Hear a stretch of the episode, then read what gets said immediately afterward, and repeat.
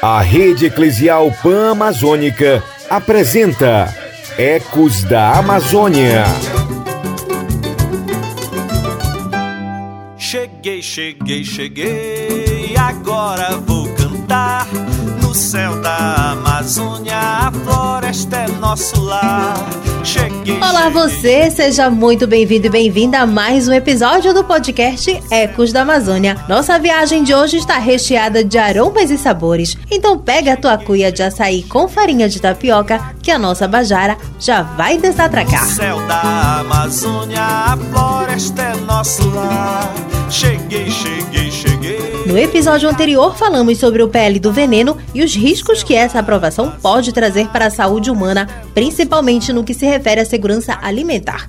Contrapondo o PL do veneno, temos a agroecologia. Isso mesmo, é o estudo da agricultura a partir de uma perspectiva ecológica, tendo como objetivo não só maximizar a produção, mas também otimizar o agroecossistema total, incluindo seus componentes socioculturais, econômicos, técnicos e ecológicos. Já pensou comer um tucunaré cozido com cheiro verde, tomate, pimentão, pimentinha, coentro, chicória, farinha, limão e aquela pimentinha? Opa! Já estava até esquecendo do bolo de macaxeira, tapioquinha e o que falar então daquele suco de acerola, cupuaçu, graviola, taperebá, muruci, caju, tucumã.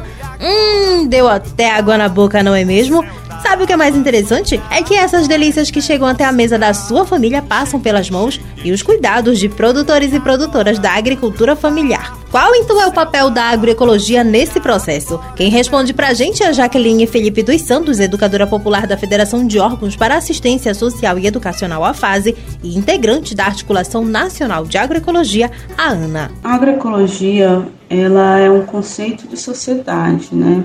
É um conceito planetário mesmo, assim, de justiça social, de justiça socioambiental. A gente fala para além da agricultura quando a gente está falando de agroecologia, né? além dos sistemas agrícolas. Para a gente poder construir agroecologia, fazer agroecologia, não pode ter trabalho escravo, não, não pode ter a exploração dos bens naturais, destruição dos territórios. A gente fala de relações justas de trabalho, de sociedade. Dentro da agroecologia, a gente está discutindo um conceito mesmo de sociedade, onde você garanta, né, onde que, onde as populações rurais, as populações tradicionais, povos e comunidades tradicionais, na verdade, possam de fato produzir seu alimento, mas também possam viver conforme a sua cultura, conforme suas práticas mesmo de vida, né, que vem sendo construída aí ao longo do tempo.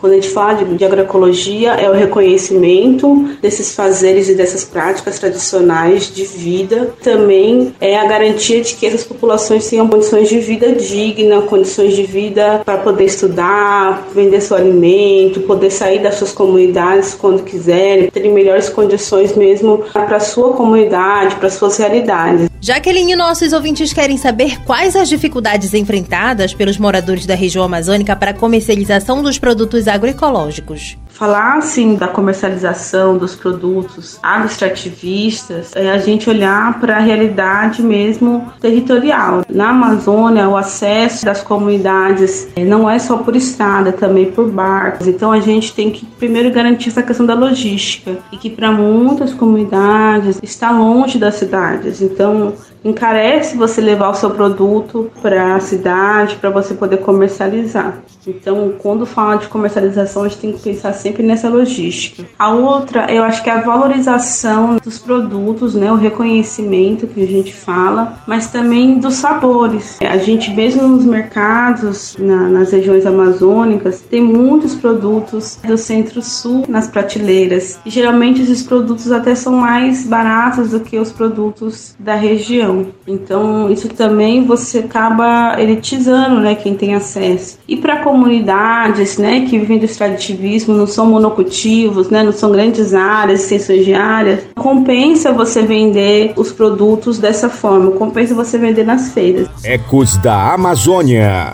Outro ponto que merece destaque no episódio de hoje é quanto à produção. Convidei a dona Selma Ferreira para tomar um café com pupunha e já aproveitei para fazer algumas perguntinhas sobre o assunto. Dona Selma, qual o principal impasse para a valorização da agroecologia saudável na região amazônica? A maior dificuldade nossa para se trabalhar dentro da agroecologia é o agronegócio porque a gente está aqui que, fazendo um trabalho de base, trabalho de formiguinha, trabalho de muito amor, muito árduo, só que do outro lado está o veneno, muito veneno, muito veneno. Então, para a gente é um grande desafio. Isso aí é desafiador demais mesmo, mas a gente não quer desistir, né? É bastante complicado. Aproveitando que já estamos com a mão na massa de mandioca, deixa eu lhe perguntar qual o papel e a importância das mulheres na produção agroecológica? Para nós mulheres, a, a, grande importância é que, em primeiro lugar, a mulher é quem seleciona a comida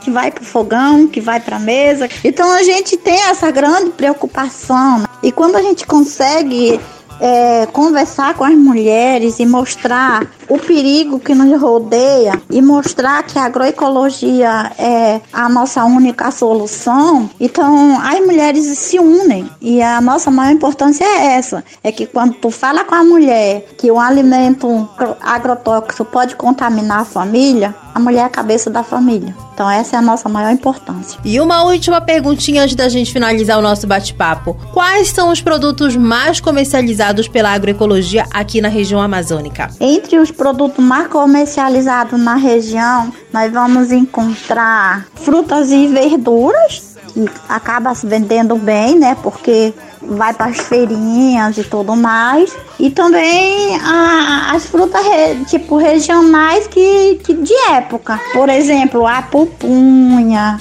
o piquiá, o açaí, cará, inhame, batata doce. Essas coisas são produtos de época, né? Eles têm uma época para ser colhido, mas ele que sai bem, que vende bem. Hoje é dia de festa de pressa pra roça. Vamos nos animar pra fazer farinhada. Dona Maria prepara o tipiti Aqui das pra encher de tucupi As cuias pra tirar a tapioca depois de degustar algumas delícias paraenses, sigo agora para o estado do Tocantins, mais precisamente no município de Miracema. O objetivo? Conhecer projetos voltados para a agroecologia, apoiados pela rede eclesial Pan-Amazônica Repam Brasil. Para contar um pouco mais sobre essa parceria que vem dando muito certo, eu contei com a ajuda da Márcia Torres, articuladora da Caritas Diocesana. Márcia, bem-vinda ao Ecos da Amazônia. Conta pra gente como surgiu essa ideia e quantas famílias já foram atendidas. A nossa parceria com a Repam começou no ano de 2020, no ano mais difícil, né, no meio da pandemia. Então a Repam veio como um presente, né, para nossa, nossa diocese, para nossa instituição, para Caritas. Nós temos sete iniciativas que a Repam desde 2020 até o ano de 2021 é, nos apoiou. Já foram atendidas mais de 400 famílias né, diretamente com todos os projetos que a Repam é, fortaleceu a avaliação que eu faço é uma avaliação né, de, de gratidão. Gratidão por tudo, pela parceria, pelo cuidado, pelo zelo, pelo amor pelas pessoas, pela vontade de fazer melhor pelos próximos, de não medir esforço, de, de ajudar as pessoas né, de saber da dificuldade de, por esses anos difíceis da pandemia, que já ajudamos muita gente. Ainda vamos ajudar mais, com certeza uma parceria que não vai acabar tão cedo. Mas eu fiquei sabendo da existência de uma horta comunitária. Como é feita a manutenção dessa iniciativa? As comunitárias funcionam em terreno da igreja. É feita uma seleção de grupo de famílias que não têm renda, geração de renda, e lá elas proporcionam para cima a geração de renda. Quer dizer que a horta é, dá a possibilidade deles terem uma renda de comprar pelo menos a cesta básica, uns o básico da cesta básica, né? A Repan entra com o, o fortalecimento e eles entram com a mão de obra. E aí eles conseguem produzir, vender em feira, vender mesmo na horta, na rua. E disso eles fazem a sua geração de renda que compra a cesta básica, paga uma conta de água, uma conta de energia. E isso faz com que eles tenham um pouco mais de dignidade. Em meio a essa pandemia, as pessoas perderam muito emprego, ficaram sem condições financeiras, às vezes, de comprar até a cesta básica. E aí a gente tem vindo dar esse apoio para essas famílias nessa cidade. Foi Campo Lindo, é dois irmãos, Miracema, a gente conseguiu fortalecer.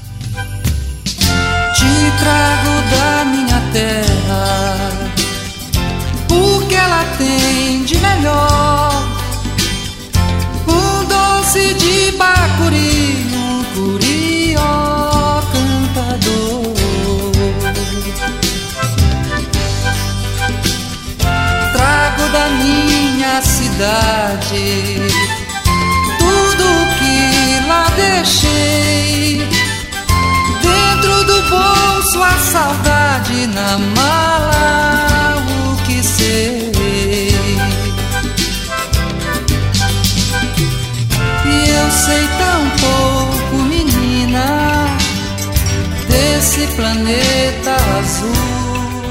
Enquanto a agricultura industrial tem limitado a diversidade de espécies alimentares disponíveis, a produção agroecológica conta com sistemas que se beneficiam da biodiversidade, do manejo combinado de alimentos e cultivo de floresta. No entanto, a falta de apoio por parte do governo federal e a ausência de políticas públicas que amparem o pequeno produtor dificultam o acesso da população aos alimentos da agroecologia. Que possamos mudar essa realidade com pequenas ações dentro de casa, para assim diminuir os impactos causados pelo uso de agrotóxicos na saúde humana e no meio ambiente. No próximo episódio, vamos contar a história de mulheres defensoras de direitos humanos e do meio ambiente. Eu vou ficando por aqui, agradecendo a sua companhia e audiência, e até o próximo Ecos da Amazônia. Trago da minha cidade tudo deixei numa das mãos a vontade, na outra o que sonhei.